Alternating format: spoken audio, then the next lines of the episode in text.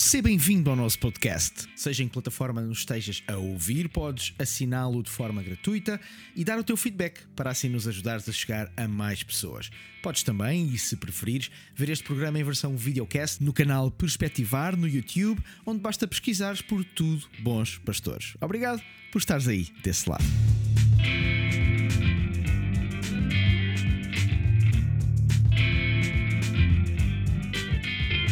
Olá, Tico, estás aí desse lado? Bem-vindo a mais um Tudo Bons Pastores. Como sempre, aqui estou eu, Ruben Barradas, com os meus companheiros e colegas de painel, o Tiago Cavaco e o Carlos Cardoso. Três pastores, três homens, três pais, três maridos, sei lá, somos três, tanta coisa. E, e, e, e três boas pessoas também, já agora há que dizê-lo com frontalidade, como dizia o Batista Bastos. eu sei, esta. Tem dias, tem dias. Esta, Carlitos, Ah, esta foi só para picar o Tiago. Já sabia. Exatamente, eu não diria isso acerca de mim. Bom, muito bem-vindo a ti que estás aí desse lado. Muito obrigado pelo feedback fantástico que tens dado aos nossos episódios anteriores. Já vamos no quarto episódio deste podcast barra videocast. E essa é a primeira coisa que eu te quero dizer: é que se nos estiveres a ouvir e se não sabias, também nos podes ver. Uh, três carinhas larocas bem bonitas. Uh, e se nos estás a ver, mas por acaso dá-te mais jeito a ouvir, pois também nos podes encontrar em qualquer um dos maiores agregadores de podcast, seja no Spotify, na Google Podcasts, no Anchor, na Apple, onde quer que nos queiras ouvir. Se nos estás a ver no YouTube, um, podes nos seguir e quero-te dizer para também fazeres o like, subscreveres o canal. Ao carregares no sino, vais estar a receber notificações sempre que lançarmos um programa novo e assim certificaste que não perdes nenhum dele, uh, nenhum deles, nenhum dos nossos programas. Se nos estás a ouvir, então assina o podcast, coloca teu, a tua avaliação e eu deixo sempre uma sondagem ou, e uma pergunta também aí para, para tu poderes responder e dar-nos também as tuas ideias, sugestões de temas, alguma questão, alguma pergunta que possas ter. Aliás, nós estamos a pensar exatamente em formas de tornar este programa ainda mais interativo, respondendo diretamente a perguntas e todas as perguntas que chegam até nós, nós estamos a juntar e provavelmente iremos fazer não tarda nada um programa só para responder a dúvidas e questões aí desse lado sobre o pastorado, a liderança, a vida ministerial e por aí fora. Meus caros, vamos a isto, vamos colocar o elefante em cima da mesa. Eu, eu, eu, não acredito que é o quarto episódio e ainda não comprei o peluche, o elefante de peluche, vai ter que ser. Não sei se alguém. Eu, eu, eu, eu, passo a vida a pedir patrocínio para o programa. Se alguém tiver aí desse lado, tiver uma loja e um elefante, pá, digam, façam-me chegar. Eu adorava sacar do elefante e pôr aqui o elefante. Mas hoje, meus caros colegas e companheiros, hoje o tema foi sugerido pelos meus dois colegas de painel, o Tiago e o, e o Carlos, o Carlitos.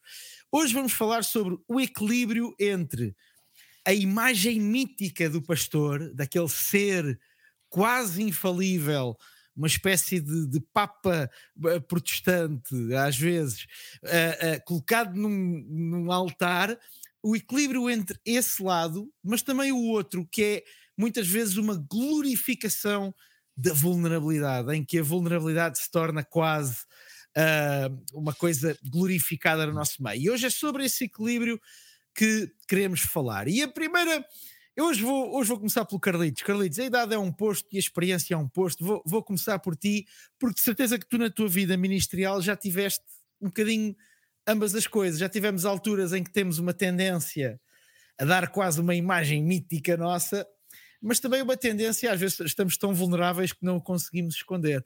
E eu pergunto, como é que nós conseguimos gerir este, estes dois lados e como é que nós conseguimos gerir, enquanto pastores, enquanto líderes e no ministério, como é que nós conseguimos trazer um equilíbrio entre nem sermos os super-homens, nem, nem sermos a, a pior porcaria, quase, que é de dizer, aí à beira da estrada.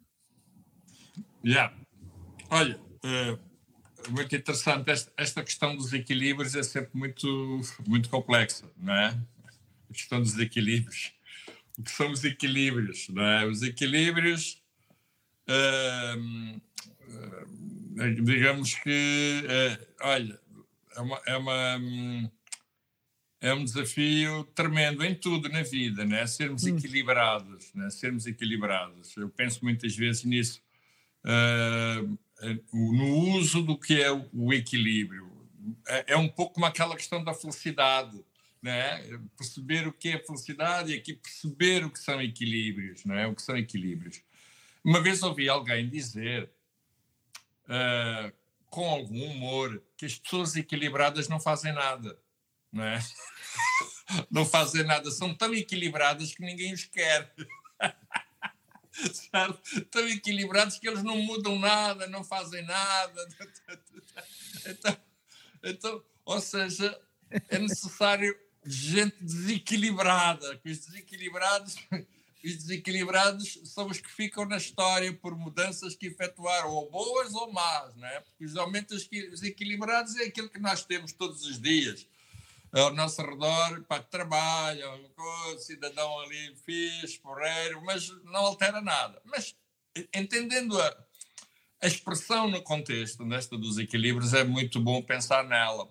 E, e deixa-me dizer, sim, eu, é, sabem, eu, eu faço parte de uma geração de liderança em que teologicamente, né, teologicamente, é, digamos, o pastor é, e pronto, bem, com, com, com o seu propósito, eu entendo, o pastor era o exemplo e tem que ser, e de facto deve ser, é bíblico. Nós temos Paulo, quando escreve a Timóteo, quando escreve a Tito, ele fala no, no exemplo do que o pastor deve ser. Mas não é só o pastor que deve ser um exemplo, o cristão também deve ser uhum. exemplo. Cristão, grosso modo, eu antes de ser pastor, eu sou um cristão.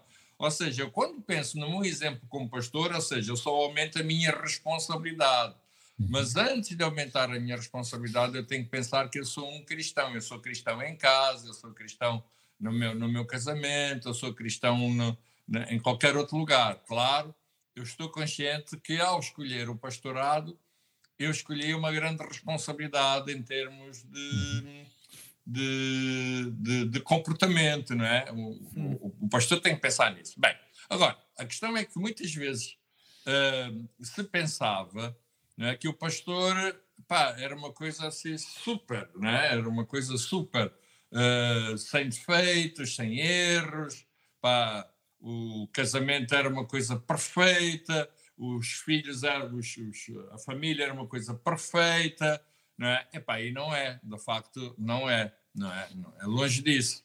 Então, essa, essa glorificação, digamos assim, esse eh, exacerbar da figura do pastor como ser perfeito, isso não existe.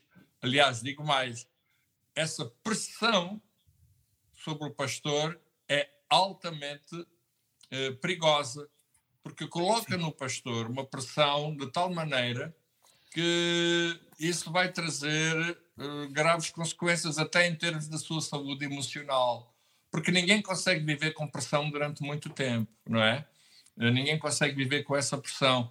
Eu, eu costumo dizer com amigos, com pastores, e até aqui com a minha mulher, eu preciso de um espaço para me portar mal. Entendam bem, por favor, este portar mal. eu preciso de um espaço para contar com umas anedotas, né? assim mais brejeiras. E atenção que brejeiro faz parte da cultura portuguesa e não é não tem mal nenhum, né? Ser brejeiro. Não é ordinário. Né? Não é ordinário. Tem a ver com a cultura portuguesa, né? Ser brejeiro. Contar assim umas anedotas uh, pá, assim fiz, que a gente ri-se bem e tal. Eu gosto, eh, assim, pá, dizer assim umas, umas, umas laraças, aquelas coisas que geralmente os crentes não estão, não são, não estão propriamente à espera que o pastor faça. Hum. Mas eu tenho essa necessidade, eu pessoalmente tenho essa necessidade. Mas, muitas vezes eu até as conto no púlpito. certo? Eu até uso o púlpito para, para ser um bocadinho assim fora do comum uh, do que é, porque tenho essa necessidade, eu tenho a necessidade uh, de, com, intencional de desmistificar, mesmo perante as pessoas que tenho à frente de mim, que o pastor é uma pessoa que não brinca, que não se ri, que não goza, que não, não, não usa termos que as pessoas usem, não é? Pá, eh, eu, eu uso, correto? Uh, acho que isso não muda em nada a minha essência. Pelo contrário, ajuda-me a mim a não ter essa pressão permanente sobre a minha vida. Né? Então, ou seja, eu procuro desconstruir essa figura eh, que se construiu durante muitos anos sobre a figura do pastor. O pastor uh, impoluto, o pastor, uhum. uh, o pastor que, pá, que não peca. E isso não é verdade, não é? Isso não é verdade. Uh, o pastor não é impoluto, o pastor pá, é uma pessoa como outra qualquer. O pastor, eu às vezes já tenho dito aqui na igreja, eu discuto com a minha mulher, a gente zanga-se, a gente, pá, olha, eu às vezes aperto o frasco com mais força para ela depois me pedir para eu desapertar o frasco.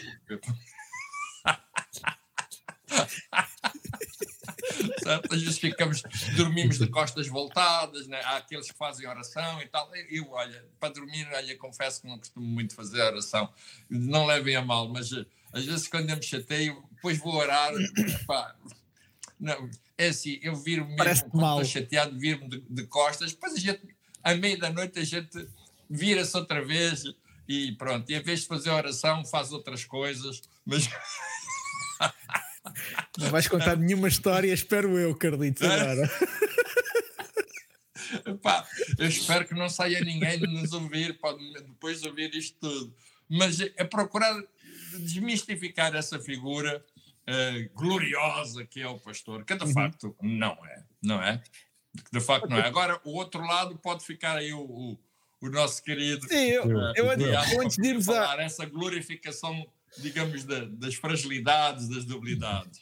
Eu antes, de ir, eu antes de ir às vulnerabilidades e a essa glorificação, deixa-me só introduzir aqui outra para ti, Tiago, que tem a ver um bocadinho, e eu vou pôr isto, é isto é um bocadinho provocatório, porque eu sei que tu, em, em, em muitos aspectos, és completamente contrário a isto, mas qual é a necessidade? Porque muitas vezes esta, esta mistificação, esta mitificação, aliás, da figura do pastor, está um bocadinho também relacionada com um certo culto da, da personalidade, se, se, queremos uhum. dizer assim. É uma tentativa de. Eh, ok, pode não ser tão grave, pode não ser talvez um culto da personalidade, muitas vezes é, mas uma tentativa do pastor parecer mais ou ganhar mais autoridade do que aquela que realmente terá, digo eu. Uh, a minha pergunta é: como é que num contexto como a igreja, em que me parece bastante óbvio, uh, uh, pelo menos na, na, forma como é colocada pelo apóstolo Paulo no Novo Testamento, uh, o culto da personalidade, a não ser que seja Jesus, é? está, está completamente fora do contexto uh, de igreja e de liderança e de pastorado.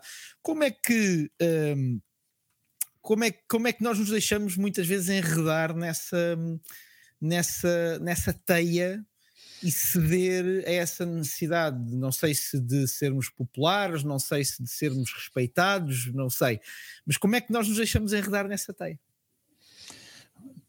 Bem, é, é, é, essa, essa, essa pergunta é boa, Ruben, até porque é, é, é uma questão vasta e que eu acho que hoje todos nós eh, temos de lutar especialmente contra ela, porque vivemos numa época que é diferente e que facilita cultos de personalidade.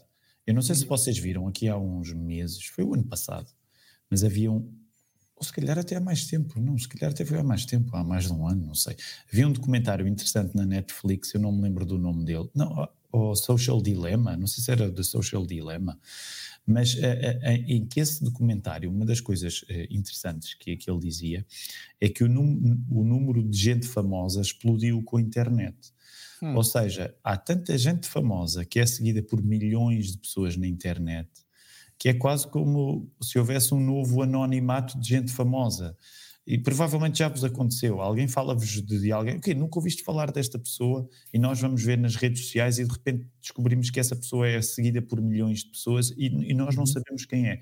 Porque, por um lado, aumenta, graças à internet e sobretudo às, às redes sociais, mas aumenta a quantidade de pessoas a ser seguidas por muitas mais. O que significa que nós vivemos numa época, mesmo como pastores, e isso é interessante porque agora, recentemente, eh, estive envolvido numa, numa aventura chamada Agenda Cultural, que foi feita entre a editora uh, a que pertence, a Flor Caveira e a CCLX, da, da, da a Igreja do Pastor Nuno Ornelas. E uma das conversas que nós tivemos, eu e o Nuno, lá durante o programa, é que hoje os pastores são tentados porque é fácil ser pastor e, e, e ser seguido na internet. E, E, a diferença entre esse fenómeno e o fenómeno de popularidade das antigas estrelas, fossem elas atores de cinema ou jogadores de futebol, hoje tu tens pastores que são seguidos como estrelas, de facto. E até na nossa realidade saloia portuguesa, isso é possível acontecer. Reparem, eu vou dar um número que, que vale o que vale, é, é, é, vale o que vale mesmo. Mas no Instagram, por exemplo, há mais de 10 mil pessoas que me seguem. O que é que isso significa? Por um lado, se a pessoa for pensar, epá, se eu juntasse 10 mil pessoas, isso era muita gente num lugar só. Mas ao mesmo tempo, claro que nós sabemos o que é que é isso, o que é que é bem isso de seguir eh, uma dezena de milhares de pessoas. Mas isso mexe connosco e, obviamente, isso é, isso é sempre uma tentação. E para mim, em particular, essa é uma grande tentação. Eu resolvi que em 2022 queria passar menos tempo no Instagram, em particular. Passei tempo demais no Instagram em 2021. E tem-me feito bem passar menos tempo. Geralmente tempo ir uma vez por dia e gastar ali 5, 10 minutos a, a repostar e a colocar coisas que quero uh, anunciar ou publicitar e depois vou-me embora, porque não me estava a fazer bem. Portanto, tentando responder à tua pergunta, Ruben, eu acho que de facto para nós hoje a tentação de nos comportarmos como eh, pequenas e ridículas estrelas é, é, é, muito grande, é muito grande e não vale a pena negar, isso, isso vai atrair-nos. Por outro lado, também quando ouvi o Carlitos, há uma coisa, o Carlitos não tem idade, não tem idade dos meus pais, é mais jovem, uh, mas é verdade que a experiência dele já é, é, é, é, maior do que a nossa. É de um, de um tempo que eu noto, Carlitos, e eu espero que tu concordes com, com esta generalização. Eu acho que, que, tu, Carlitos, tiveste de lidar com uma coisa que eu e o Ruben já não tivemos de lidar da mesma maneira, mas que era com o legalismo nas igrejas evangélicas. A realidade onde eu me desenvolvo como jovem nos anos 90 já não é, no meu caso, não estou a dizer que isso não aconteceria nos anos 90, ok? Mas eu já não lido com igrejas legalistas, ok? Eu já lido mais com igrejas relativistas. O que hum. significa que algumas das lutas do Carlitos não corresponderão completamente às nossas lutas. Certo. Aliás, uma das coisas que eu acho que é revelador é que nos últimos anos tem havido um certo regresso do legalismo como reação a um excesso de relativismo nas igrejas yeah. evangélicas. Uhum. Muito bem. Uhum. Eu, eu hoje noto que alguns pastores mais jovens do que nós, mais jovens do que eu, eh, ganharam um, um, um, fogo legalista que eu nunca tinha visto em dias de vida. Portanto, que corresponde a algumas das descrições que os meus pais faziam eh, da geração dos pais deles, do meu avô. O meu avô era pastor, e algumas das histórias do, do, que eu ouço, de facto, era um tempo diferente. Um crente não ia ao cinema, por exemplo, o meu avô não ia ao cinema. Um, mas, é, mas os meus pais já, já tinham avançado além desse, desse cenário. E, e, sendo que eu, é, é, para mim, era largueza, até porque, como sabem, no meio batista, em algumas coisas é, é até mais flexível do que provavelmente o meio pentecostal. Mas isto para dizer que eu concordo com, com, com o que o Carlito estava a dizer, uh, esta procura do equilíbrio é complicada. Concordo também que uh, Deus está a abusar os, os desequilíbrios um dos meus heróis, aliás, não será só meu, será certamente vosso também, o Martinho Lutero, eu escrevi um, há uns anos um livro sobre ele, uh, e Lutero era um homem profundamente desequilibrado. Desequilibrado. E, portanto, a, história geralmente é feita, eu concordo com o Carlito, ela é feita muito mais com, com pessoas desequilibradas do que propriamente as pessoas moderadas. E isto não é para desprezar o valor da moderação. Claro mas é verdade, é verdade que Deus usa muito isso e esta procura do equilíbrio também depois acaba por estar muito relacionada com o tempo em que nós estamos. Só para terminar, eu ouço as descrições do Carlitos e, e, sei que, Carlitos, provavelmente a coisa, uma das coisas mais cristãs que tu tens de fazer é precisamente muitas vezes apresentares a tua, a tua humanidade. És, és um homem, não é? És um homem.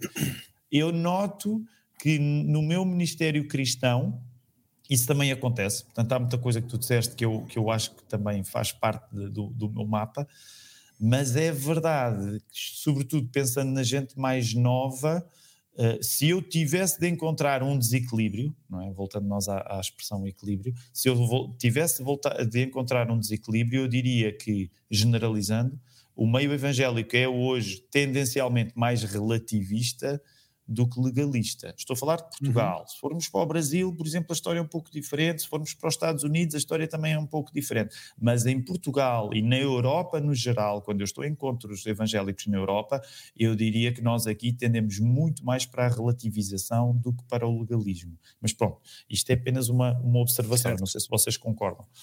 Sim, claro. Uh, ainda por causa deste desequilíbrio. Olha, por exemplo, nenhum de nós hoje poderia fazer o que David Livingstone fez. David Livingstone, como vocês sabem, foi uh, um missionário e um explorador em África, não é? No, no século XIX. Uh, uhum. Ele era escocês. Ele deixou a mulher yeah. na Europa e ele foi para a África, certo? Ou seja, isto hoje seria claramente para cada um de nós um modelo desequilibrado do que é um casamento. Todos nós diríamos assim: é pá, o homem é desequilibrado, abandonou o casamento, abandonou a família, foi, certo? Mas naquela altura, estes desequilíbrios eram normais.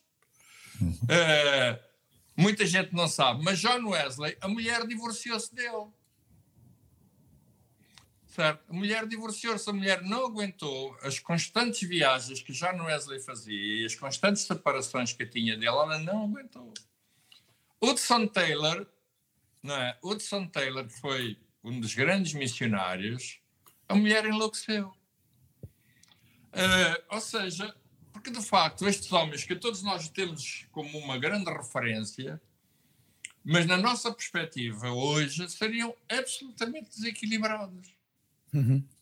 Não, é, não, é impensável, não é? uh, eram absolutamente desequilibrados. Agora, claro, hoje há outros fatores no Ministério que as pessoas estão presentes e estão ausentes, ou seja, estão, estão presentes, mas simultaneamente estão ausentes. Não vão para a África, mas estão ausentes da família, ausentes do casamento, porque estão absolutamente concentradas, focadas, uh, obcecadas, deixa-me usar esta expressão, com o Ministério.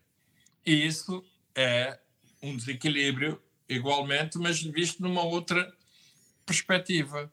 É? E então, é, eu penso que, só para mostrar que muitas vezes estes, estas pessoas que a quem nós chamamos, mesmo no meio cristão, os nossos heróis, todos eles na nossa base, de, de, na nossa ótica do que é um pastor saudável, do que é um casamento saudável, do que é uma família saudável e bem, repito, e bem, mas eles seriam absolutamente uhum. desequilibrados. No entanto, pá, fizeram um trabalho extraordinário. Né? Ainda nos seus desequilíbrios, Deus usou-os de uma maneira incrível e poderosíssima. De, de, Deixa-me só isto. Deixa, deixa Uh, uh, Carlitos, isto a desvantagem de, de, hoje, qualquer conversa com, com, a internet ligada é tramado. Só, só, só uma pequena, um, um, rigor. O Wesley, eu fui verificar, ele, ele, não se divorciou, mas o casamento foi, foi uma tragédia. Não, não foi ele que se divorciou, a mulher é que pediu o divórcio, acho eu. Ah, mas, ele, mas não se chegaram a divorciar. Sim, sim, é só não, porque eu fui verificar. Divórcio, a mulher pediu-lhe divórcio. Sim, e aquilo foi uma tragédia, de facto. E foi uma é, tragédia, é, exatamente. É. A mulher pediu-lhe divórcio. Portanto, Muito tens razão fundamental. É só, como, é que, como é que se chama aquela coisa da SIC? O, não é periscópio? O polígrafo. O polígrafo. polígrafo. polígrafo. eu é que me armei Vamos arranjar um quarto. Desculpa, eu sei que é irritante, mas eu fui. Porque eu conhecia a história e é, de facto eles não se divorciaram, mas é verdade que tens razão no que disseste. Foi, foi, aquele casamento foi uma tragédia. Vamos arranjar um, quatro, um quarto quadradinho aqui com alguém só para fazer verificação daquilo que dos factos que nós trazemos no programa. Apresentamos no final, só... no final do programa Exato. apresenta o Uma errata de 10 minutos. Embora, atenção, e nestas histórias, nestas questões hum, hum, biográficas, não é? Às vezes há, há histórias diferentes, às vezes não, não são iguais. Há pessoas que eu já ouvi histórias sobre muitas narrativas sobre determinadas personalidades que às vezes elas não coincidem. Eu digo assim, mas espera aí, parece que estas pessoas estão a falar da mesma, mesma pessoa, mas não é a mesma pessoa. Né? Uhum. Sim, mesmo em termos históricos mais perto, mas uh, uh, há muita dificuldade às vezes em perceber o que é que aconteceu mesmo, o que é que foi posterior, que realidades é que foram criadas, isso é normal. Deixem-me só, antes de irmos à vulnerabilidade, Um, eu acho que houve aqui alguns pontos importantes que, que o Tiago, por exemplo, falou da questão das, das redes sociais e, e, um bocadinho da percepção que isso cria.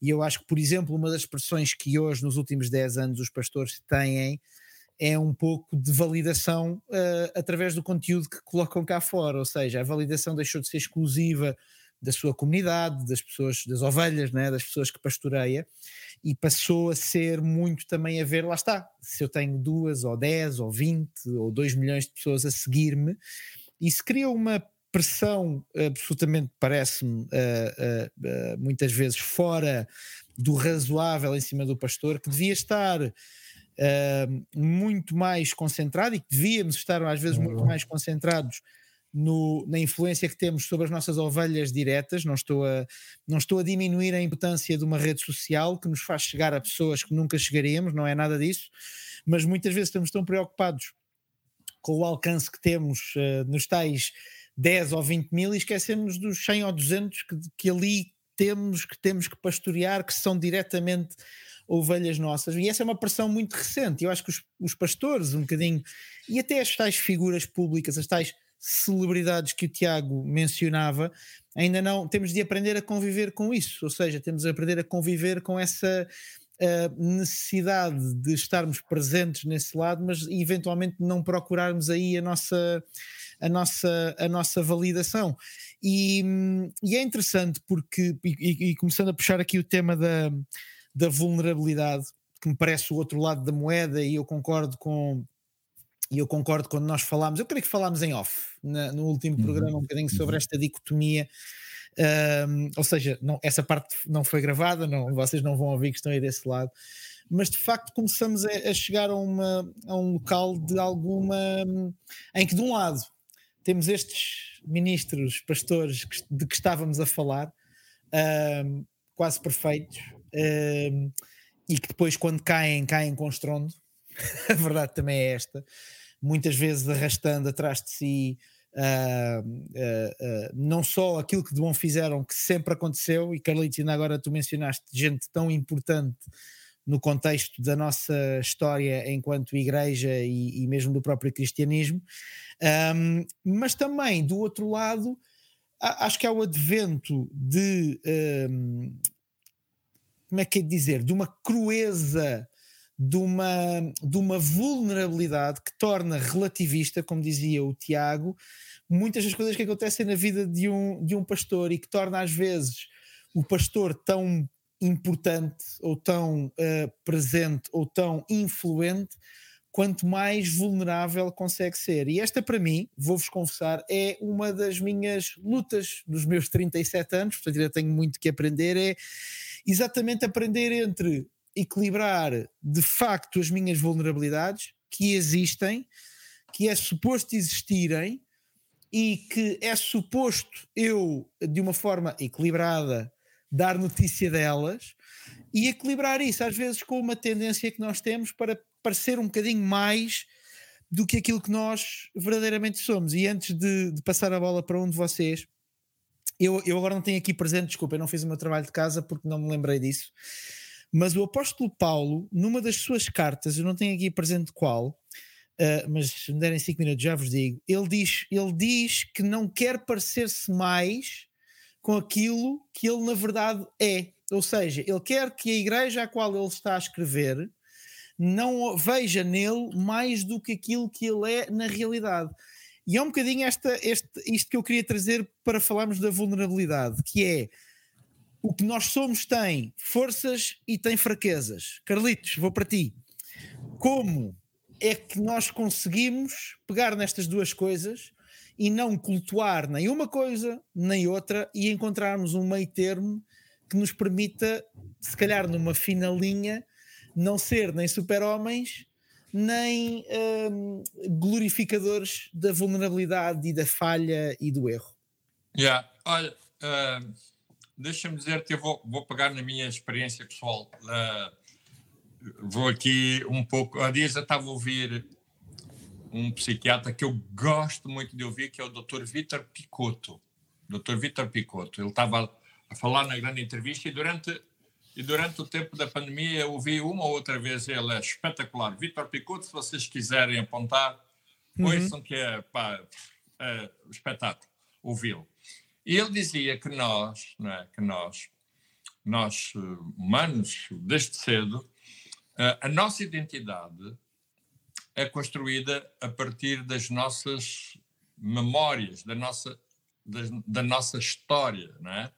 A nossa história a minha é uma, é uma grande metanarrativa, mas construída com muitas narrativas, não é? e aí estão uh, muitas memórias, não é? e aí está a minha identidade. Então, eu, para lidar com a minha identidade dentro dessas histórias, que estão construídas sobre muitas, ou com, eu tenho muitas memórias, tenho uh, muitos sucessos e tenho muitos fracassos não é? Mesmo muitos. E quando digo muitos, é mesmo muitos. Não, não os posso quantificar. Muitos sucessos e muitos fracassos. E a questão aqui é exatamente saber viver de uma forma harmoniosa, tanto quanto possível. Vou usar agora equilibrada, de, esta, vou usar esta expressão, equilibrada, entre o sucesso e o fracasso. E, for, e já foram muitos, não os consigo quantificar.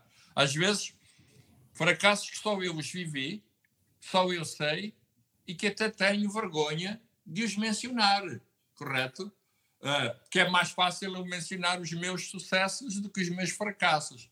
A questão aqui é, para eu poder viver bem comigo mesmo e com a minha consciência, é que eu muitas vezes também menciono os meus fracassos, porque ao fim e ao cabo, os meus fracassos uh, de, também me definem, correto? Também me uhum. definem. Uh, eu, eu, eu sou muito transparente, vocês conhecem, eu sou muito transparente, eu, eu conto as coisas pá, as melhores e também conto as piores. A minha mulher às vezes diz-me né, que eu sou uh, demasiado transparente. Eu percebo a expressão dela, não é? demasiado transparente. Eu, eu, percebo, e outros amigos até, pá, Carlitos, tu és demasiado transparente, tu tens que ter cuidado, etc. Uh, mas a questão é que eu, para me sentir bem comigo mesmo, é assim: ah pá, mas eu não engano ninguém. Eu não engano. Eu, para me sentir bem, eu tenho que ser esse demasiado. Olha, agora vou entrar no desequilíbrio. tenho que ser demasiado transparente para me sentir bem comigo mesmo. Porque eu, eu, para um homem como eu, eu não sei o que é não ser demasiado transparente. Hum. Não é? Epá, demasiado transparente, se calhar é eu não contar o que eu faço na casa de banho. Se calhar só se for isso. Não é? Agora, uh, na, minha, na minha maneira de ser, para eu me sentir bem, eu preciso de mostrar. Uh, uh, ou seja, eu não consigo esconder. Eu não me consigo esconder dos outros, nem de mim mesmo. O problema é que eu revelo-me aos outros quando eu não me consigo esconder de mim mesmo. Aqui na igreja, um dia, eu, eu, eu, eu, eu quando vou para, para, as nossas, para os nossos cultos, às vezes eu gosto, eu vou muito cedo, eu, sou, eu chego mesmo muito cedo, não é? Muito cedo, vou ver, para aí, pá, 40, aí meia hora já lá estou, vou ver todos os, os detalhes, está tudo a correr bem, se não está, vou ao som, vou cumprimentar o pessoal, vou tudo, não. E às vezes noto que algumas coisas não estão a correr como eu gostaria que estivessem a correr, e eu começo a ficar em grande tensão.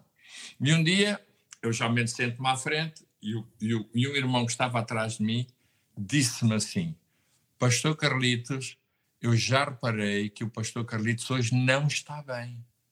Epá, eu só estava de costas, certo? Para o homem. Mas, Mas o ele, ambiente na sala. Epá, ele topou, porque eu sou uma pessoa de riso fácil, de expressão fácil, pá, cumprimento fácil eu, onde eu estou eu faço um, um grande barulho, etc. Ele percebeu pela minha maneira de entrar ali para aquele lugar, naquele espaço, na minha cadeira, que era um Carlitos que não era igual, era silencioso. Uh, ele percebeu que eu não estava bem. Ele disse: Pastor Carlitos, já reparei que o Pastor Carlitos não está bem. E eu quis disfarçar e não consegui, certo? Ele diz-me assim: ah, Pastor Carlitos, pronto, eu percebo, não é? Eu percebo. Ou seja, eu não consegui, não é? Uh, então, eu preciso, para eu poder viver bem comigo mesmo, eu preciso de encontrar este equilíbrio entre aquilo que é o melhor de mim e também o pior de mim.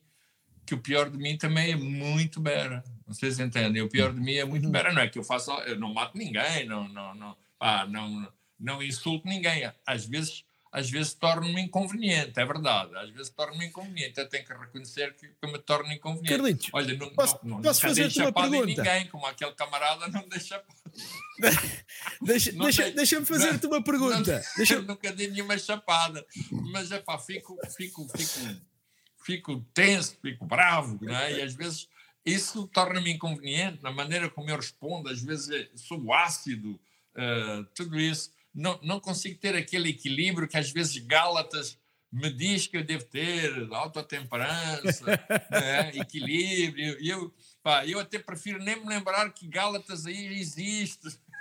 Arrancas as páginas. comigo. Carlitos, é deixa-me lá fazer-te uma, uma, uma pergunta.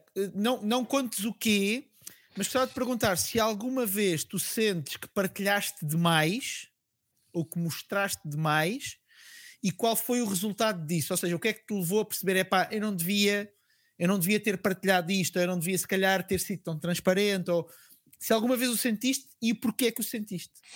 Epá, eu vou ter que contar uma história. Vocês estão a pedir para contar uma história. não era, não era essa a ideia, mas.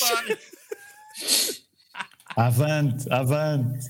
Não seria, não seria Epá, tudo então, olha, uma vez eu estava na, na, conferência uh, do encorajamento que a gente realiza em Oeiras, eu era, um dos, eu era um dos oradores.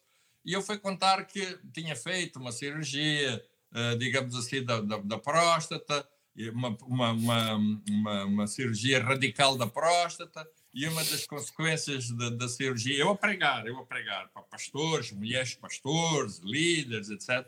E eu estava a contar isto, pá, pronto, exatamente dentro do contexto que eu tinha perdido essa, essa virgindade do, de, de, da glorificação do pastor, que ao pastor só, só havia coisas boas, não havia coisas más, mas eu tinha perdido, tinha extraído porque eu tinha tido cancro na próstata, e uma das coisas é que eu tinha perdido a ereção. É, eu a contar isto, a perder a ereção, pá, e depois tomei comprimidos, mas os comprimidos não deram nada. E depois o médico Tiago, foi ao médico. Tiago, vai o médico mandou-me é mandou ir ao lado à, à enfermaria e deram uma, injeção no pênis. Né? E depois fiquei. Eu contar isto, né? agora estou a contar aqui rápido. E depois, assim que estava na Marquesa, levei a minha mulher, a enfermeira ensinou como é que se dava a injeção, etc. Epá, aquilo começou logo, epá, e eu disse, mulher, vamos já para casa, vamos já para casa, antes que isto acabe aqui, não é? vamos já para casa. E e eu, eu digo assim, quando eu acabei a pregação, eu, para toda a gente a rir-se e tal, eu pensei assim, bem, eu estiquei-me. Eu, eu, fui para além de, eu fui para além do razoável. Mas o problema é que eu, quando saio, quando deixo, eu tinha uma fila para ir de uma, alguns 10 camaradas para saber qual era a marca das injeções.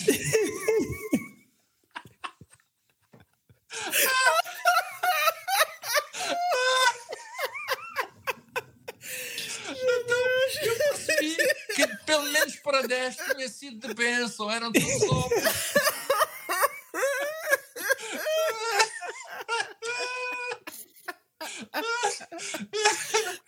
então, pronto, é para gente pensa que ficou, pensa que foi para além de razoável e não fomos. Não fomos, pá. Ah, pode ter sido para uns, mas para aqueles a quem precisavam das marcas, da marca das injeções, foi bênção, foi bênção. oh, Tiago, tu, tu, nunca me convides para ir à tua igreja. Não, eu, eu, tu já cá vieste, tu já cá vieste. Já, já já cá vieste, mas tu tens de voltar. Mas eu, eu, eu dou-te o aviso prévio das histórias que tu não podes contar. Que, tá eu, eu, eu, nisso eu não ensaio. Quando há histórias proibidas, e Carlitos, não podes contar esta, aquela, a outra. E olha, e posso levar a marca das injeções. Essa, essa tu não podes contar. Esta história que tu contaste agora, na Lapa, tu não podes contar. Eu meto logo, olha, Carlitos, vais pregar sobre isto. E essa história vais deixar. Ai, depois, olha, Ruben, depois pões a bolinha vermelha aí nesta parte, está bem? Vou pôr na edição. Mas, ou eu, seja, eu o que eu quis achando... dizer é assim: epá, o pastor passa por isto.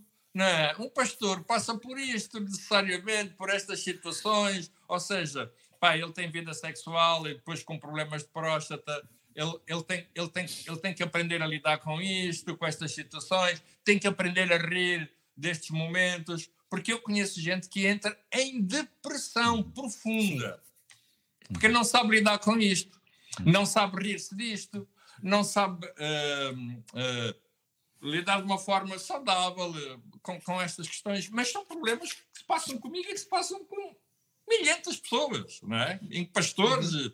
e crentes, tudo, é? milhares de pessoas.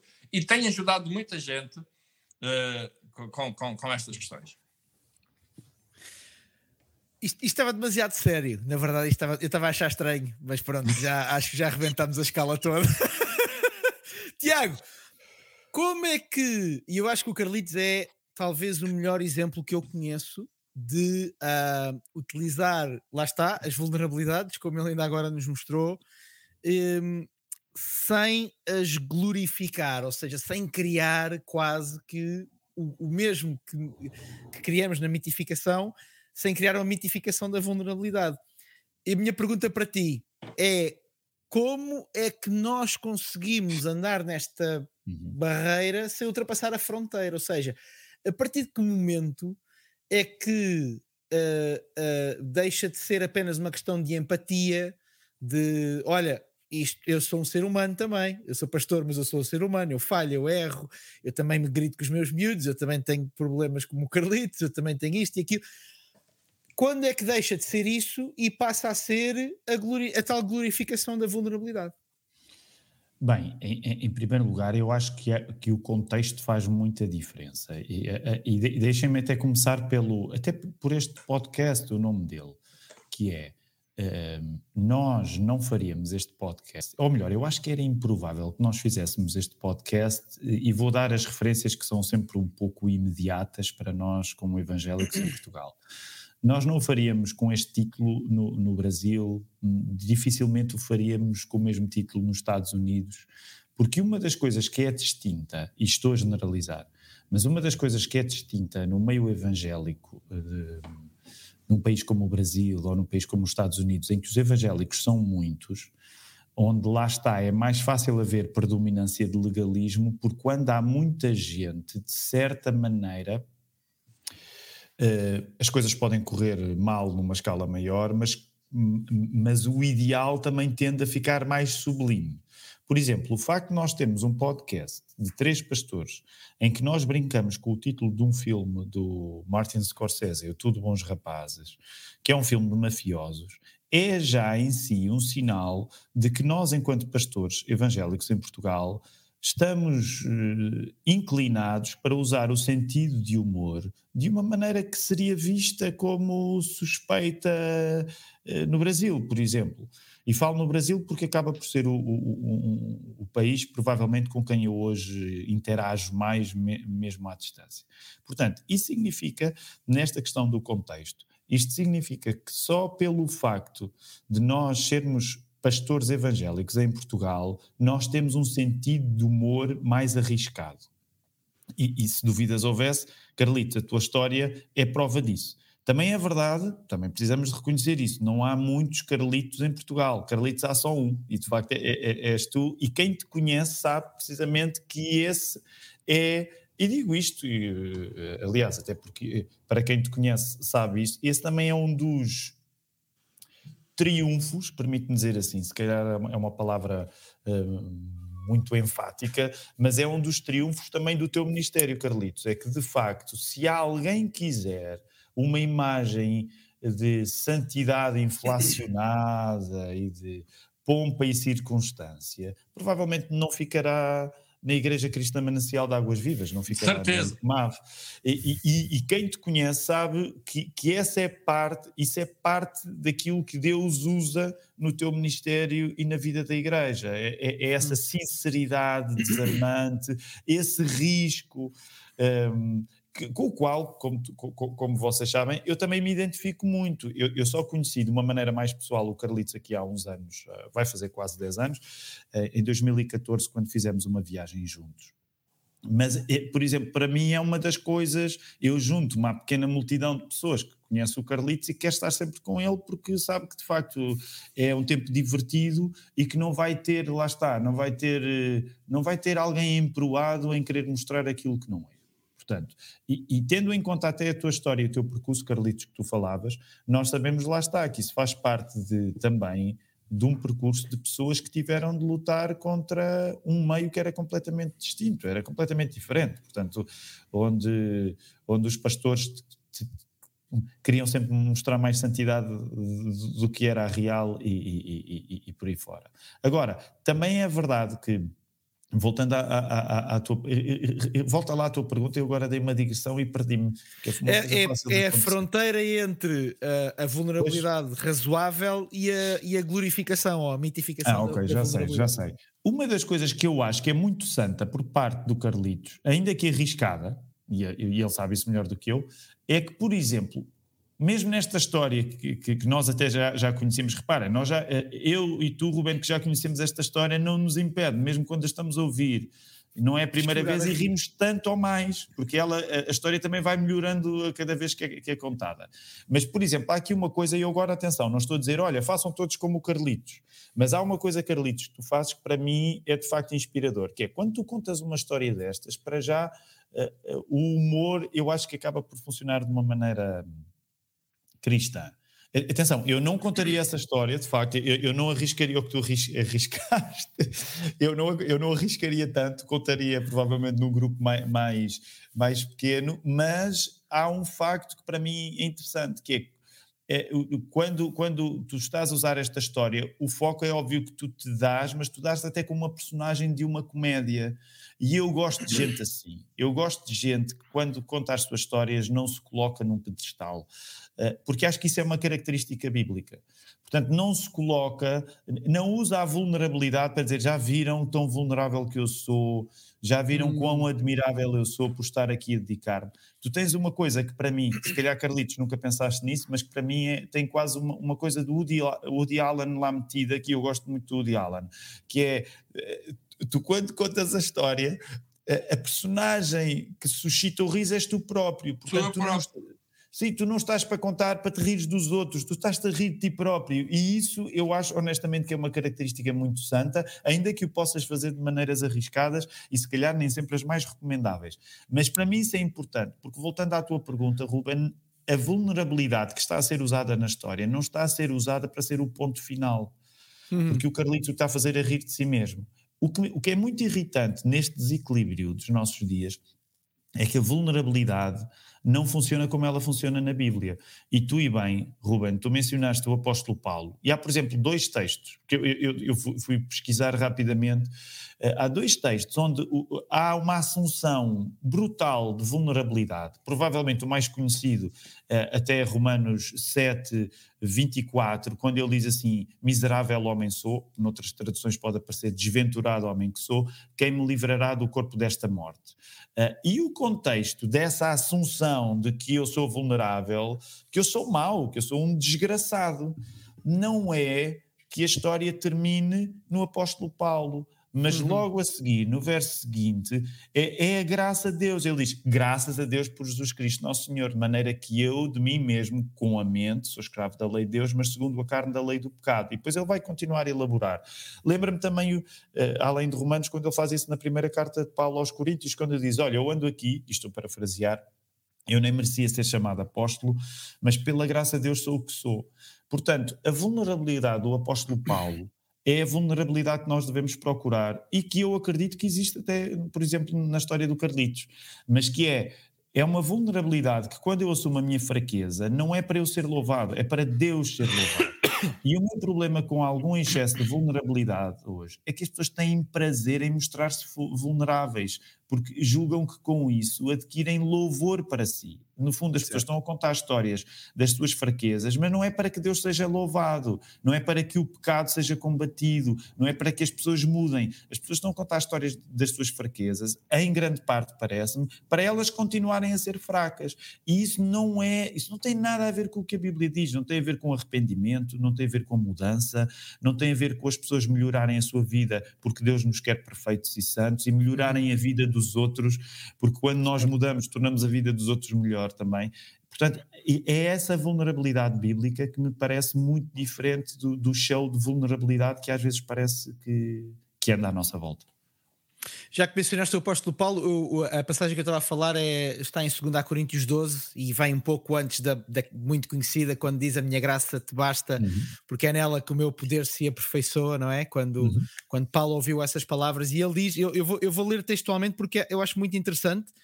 E é, uma, e é uma passagem que eu descobri há relativamente pouco tempo. Normalmente nós olhamos sempre ali para os versículos 9 eh, e para o espinho na carne, que é o versículo 8 uhum. e 7 mas este versículo 6 ele diz: Eu não quero que ninguém, na versão livro, eu não quero que ninguém pense de mim mais do que aquilo que pode ver através da minha vida e da minha mensagem.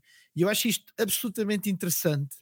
Lá está, no tal equilíbrio, porque Paulo era o primeiro a assumir as suas vulnerabilidades. Aliás, ele a seguir diz para que, uh, uh, que lhe tinha sido dado um espinho na carne, um, ehm, exatamente para depois ter a tal revelação: a minha graça te basta, porque é na fraqueza que o meu poder melhor se revela. Ou seja, isto tudo, tudo isto é encadeado. Eu acho que tu, Tiago, tu agora focaste um ponto para mim fundamental quando falamos da vulnerabilidade, que é para que, e para mim é a pergunta fundamental, que é para que é que nós tornamos pública a vulnerabilidade? Uhum. Porque podemos fazê-lo, como tu dizias e muito bem, numa questão, num, de forma a estarmos nós próprios num pedestal e um bocadinho nos darmos ao luxo de olhar para a vida dos outros com de um patamar superior, como se estivéssemos a olhar para baixo para pequenos uh, seres vivos, para, para, para, para as pessoas e, e, e, ver quão superior nós somos, que até podemos assumir as nossas vulnerabilidades e não o fazer de uma forma autêntica em que muitas vezes, ao colocar cá fora as vulnerabilidades, eu acredito que se calhar o Carlitos, o Carlitos contou-nos agora esta história uh, que nos fartámos de rir. Se calhar o Carlitos, eu não, eu não sei, deduzo conhecendo o Carlitos, que não foi uma coisa que ele pensou muito antes, digo eu. Olha, hoje vou contar esta história. Aconteceu. Naquele momento, por alguma pediste, razão. Tu pediste-me para dar um exemplo e eu dei um exemplo. Não, eu estou a dizer lá, lá, quando estavas lá na, na, na, na conferência. Digo eu, né? Mas nós muitas vezes, naquele momento, achamos que faz sentido uma determinada história, de uma determinada luta, ou até de uma determinada derrota, ou até de uma determinada coisa mirabolante pela qual nós passamos. E eu sempre vejo, e eu vejo, por exemplo, isso muito em Paulo. Paulo tinha muitas vulnerabilidades, mas não só, eu acho que já mencionei isto noutro, noutro dos nossos programas. Se nós olharmos uma a uma os heróis da fé que vêm descritos eh, eh, no Novo Testamento, meu Deus, é gente que cometeu erros absolutamente brutais. Erros e crimes. E, e crimes, sim, sim, sim. Eu quando me lembro que o grande Davi, a quem é dito, de quem é dito o homem segundo o coração de Deus, matou um homem da sua maior confiança, dos seus mais leais colaboradores, para literalmente lhe sacar a mulher, que é, foi isto que aconteceu, não foi? Em, em português corrente, e no entanto a Bíblia se refere a ele como o homem segundo o coração de Deus. Ou seja, estamos a falar de um crime, isto já não é uma vulnerabilidade, é um crime, como, como estava a uhum. dizer o Carlitos. Eu quando olho para isto, eu quando olho para, por exemplo, um Moisés que tem um acesso de raiva entre, entre muitas outras coisas, quando eu olho para tantas outras uh, uh, uh, vidas de pessoas que vêm na Bíblia e vejo que a Bíblia não nos escondeu os seus erros, uhum. nem as uhum. suas vulnerabilidades, a Bíblia não nos escondeu. Ao ser uhum. divinamente, ao inspirar divinamente os seus escritores, não o escondeu, não escondeu essas histórias, não escondeu essas vergonhas, não escondeu essas vulnerabilidades. E é interessante porque parece-me, é a minha opinião, que a mensagem que a própria Bíblia nos dá é, apesar de tudo isto, vê bem, Moisés no seu epitáfio ainda é dito que não, não se levantou nenhum outro profeta como ele. De David é dito que foi o homem segundo o coração de Deus. Ou seja, apesar de tudo isto, Deus continua a usar e Deus continua a, a pegar em cada um de nós, nas nossas vulnerabilidades, fraquezas, derrotas e erros, e a fazer coisas absolutamente extraordinárias. E eu acredito que isso muito provavelmente também é para a nossa defesa porque eu acho que quando nós nos apercebemos, quando, há, quando muitas vezes através de nós alguma coisa é feita, nós rapidamente nos podemos lembrar dos nossos erros e histórias para nos lembrarmos que se calhar isso não tem muito a ver connosco, digo eu, e é uma forma de nos mantermos saudáveis e de mantermos uh, exatamente aquilo que a palavra de Deus nos pede, que é que nós possamos diminuir e que ele possa crescer, que ele possa uhum, aumentar. Uhum. E se nós fôssemos só glória e se nós fôssemos só perfeição, a, a, a, a, realidade é que humanamente, rapidamente, porque mesmo assim isso às vezes acontece, mas rapidamente seríamos muito mais nós, muito mais o nosso brilho, muito mais a nossa capacidade e muito menos a ação redentora de Cristo através de cada um de nós. E nós já estamos a, a bater no final, mas eu, eu acho que este tema é, é, de uma importância, eu acho que é talvez um dos equilíbrios mais difíceis de obter. Corrija-me se eu estiver enganado, mas na vida pastoral neste, neste, neste momento. Um, para, para, terminarmos, vou lançar para cima da mesa. Agora não vou, não vou pôr em, em ninguém a pergunta, uh, por isso engalfinhem-se aí a ver quem é que entra primeiro. Mas uh, como é que como é que perante as pessoas que nós pastoreamos, lideramos e fazemos vida, como é que nós conseguimos alcançar uma, se calhar, uma noção de que, ok, olha, estou a se calhar demasiado a dar demasiada importância à vulnerabilidade, ou estou se calhar a cultivar uma imagem demasiado mitificada. Como é que nós conseguimos entender e um bocadinho para quem está a ouvir-nos e para nós, se calhar, também fazemos a nossa uh, uh, reflexão em que ponto é que nós estamos. Dê-me lá aí alguns. Isto em cima da mesa, eu gosto de fazer as perguntas difíceis. Bem, eu posso, posso, posso avançar. Um, há pouco o Carlitos mencionava a Nana, a sua esposa, a dizer-lhe uma coisa que eu já ouvi parecido da Ana Ruth, da minha mulher.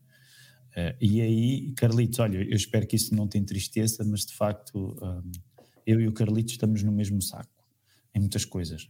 E eu acho que nós temos algumas uh, semelhanças em áreas vitais, um, porque, tal como o Carlitos, um, eu também gosto de contar histórias uh, em que me faço do Woody Allen possível e, e, um, e com frequência nós levamos para essas histórias porque gostamos de ouvir alguém a rir, a verdade é essa. Carlitos, concordas, não é? Isso é alguém, tu, gostas de ouvir, tu gostas de sacar gargalhadas nas pessoas, que é uma coisa que eu também gosto.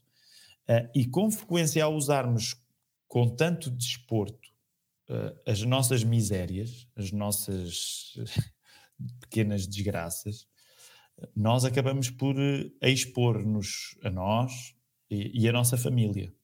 Eu lembro-me, por exemplo, antes do sabático, de uma maneira diferente, hum, mas antes do sabático, eh, eu lembro-me que a Ruth me chamou a atenção para isso, que eu tinha de ser cuidadoso ao expor as minhas debilidades. E como estava numa época em que me sentia tão esgotado, todo eu era debilidades. E como falo muito, abrir a boca era naturalmente falar eh, da minha vulnerabilidade. E lembro-me que na altura, uma das coisas complicadas, e a Ruth tinha razão, é que eu precisava, uh, ainda mais do que geralmente já preciso, eu precisava de ser muito cuidadoso com o que dizia acerca de mim, porque sendo verdadeiro, sendo factual que eu estava num momento de grande fraqueza, ehm, não era a coisa mais sábia eu expô-la de qualquer maneira. E isso é uma coisa que, que, que, um pastor, não só um pastor, como um cristão, dizia, há pouco o Carlitos dizia, mas que nós, como pastores, como figuras de liderança, precisamos de ser ainda mais cuidadosos do que um cristão que não tem essa responsabilidade pastoral. Porque nós representamos a nós, individualmente, mas representamos a nossa família e depois representamos também a comunidade. Portanto, uma das coisas que eu acho interessante neste podcast é que todos nós estamos a, a consentir intencionalmente que este é um espaço para falarmos do avesso dos pastores, mostrar as costuras do, dos pastores, e nós acreditamos nesta causa. Se nós achássemos que isso não era uma coisa bem feita, não nos tínhamos metido neste podcast. Portanto, nós achamos que de facto há uma pertinência em dizer: olha, é importante vocês conhecerem uh, a costura da vida de um pastor. Claro, por outro lado, também temos de reconhecer que devemos eh, ser sábios neste processo e, e, e não expor desnecessariamente quem não precisa de ser exposto e não deixarmos mal, em último grau, nós próprios, a nossa família e as nossas igrejas. E, e nesse aspecto, termino só fazendo aquilo que, que, que, é óbvio. Qualquer pessoa que ouve este podcast diz: epá, as mulheres destes homens são umas santas, de facto. Porque não é, é fácil, não é fácil, não é fácil. E nós não seríamos quem somos, definitivamente, se não fosse a sabedoria delas e, e elas a, a tentarem nos agarrar, não é? E tantas vezes verem-nos, como o povo diz em bom português, já deslargados, já muito deslargados. Já dizer está. A minha é uma santa. A Nana eu sei que também. Tens de conhecer a Ana Ruth. É verdade, acho que é pá, se, se calhar tivemos algumas vezes juntos, mas já, já foi há algum tempo. Eu já fiz um programa de televisão com a Ana Ruth, hein? estás a ver? Estás a ver, estás a ver? Gra grande combinação, grande dupla. É, é verdade, já fiz. Pergunta-lhe a ela que eu já fiz. Não, mas é, é, isso, é, é, é isso. Eh, para uma pessoa como eu, de facto, eh, eu, eu corro esses riscos. Eu tenho consciência que eu corro esses riscos. Há, há sempre a possibilidade de, de haver, uh, sobretudo para quem não conhece, essa má uh, interpretação, não é? E aí, a minha mulher tem, tem toda a razão, como é lógico. Mas o meu problema é exatamente esse desequilíbrio, não é? Esse desequilíbrio a minha luta é o meu próprio desequilíbrio, que às vezes eu não sei distinguir a fronteira entre uma coisa e outra, pela, por personalidade, pela minha maneira de ser, epá, sei lá, por muitas questões, confesso que, olha, essa se calhar é uma debilidade minha, esse meu desequilíbrio, não é? Uh, alguma outra pessoa mais equilibrada que eu que existirão, de certeza absoluta, e para quem me ouve, dirão assim: Ei, pá, este pastor tem um grande estalo, pá. Hã? Estás a ver? Mas pronto, olha, esse... cada, um tem, cada um tem os seus desequilíbrios e o meu é esse estalo que eu tenho certo.